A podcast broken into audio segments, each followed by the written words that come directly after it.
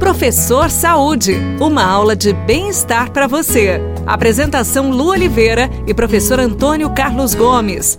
Professor Saúde chegou! Chega mais, aumenta o volume do seu rádio. Que alegria receber vocês aqui também, junto com a gente no Professor Saúde.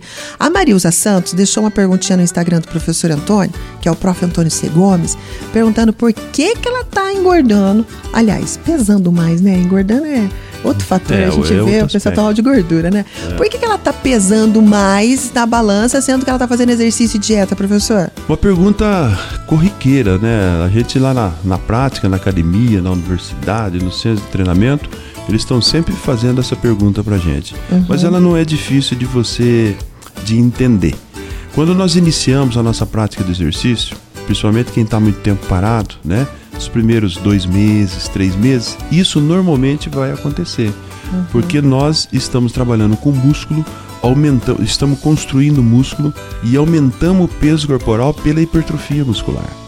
É, na, tá havendo nesse momento uma troca da gordura pelo músculo. E músculo pesa para valer. O músculo tá pesando tá ali pesando. na balança. Então, se você estiver fazendo exercício com a balancinha do lado e pesando, pesando todo dia, você vai acabar desistindo do exercício. porque o músculo começa a pesar.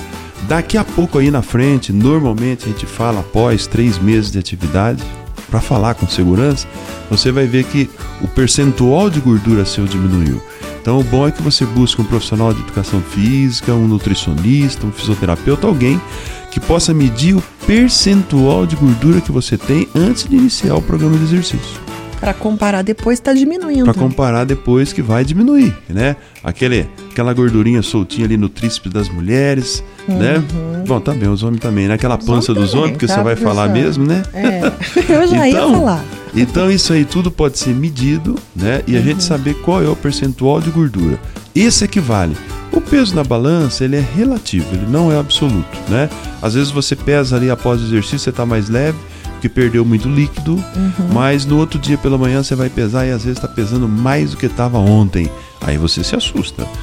É, então, no caso é da, Maria, da Marilza, é, tem que ver se está pesando mais porque o músculo está aumentando ou se ela está com a dieta toda errada também, né, professor? Também tem esse outro lado, porque às vezes a pessoa é. começa a fazer exercício. Ah, já que estou malhando, que... vou comer mais, é. né? E aí o que, que acontece? Apesar de estar fazendo exercício, ele está tendo um efeito significativo na, na, no aparelho respiratório, no fortalecimento do músculo cardíaco, ele não é suficiente para atacar e gastar energia suficiente para diminuir o peso corporal. Entendi. Então tem muito gordinho bem condicionado, como diz a gíria por aí. É verdade, que dá um baile muito magrinho aí, tá bom?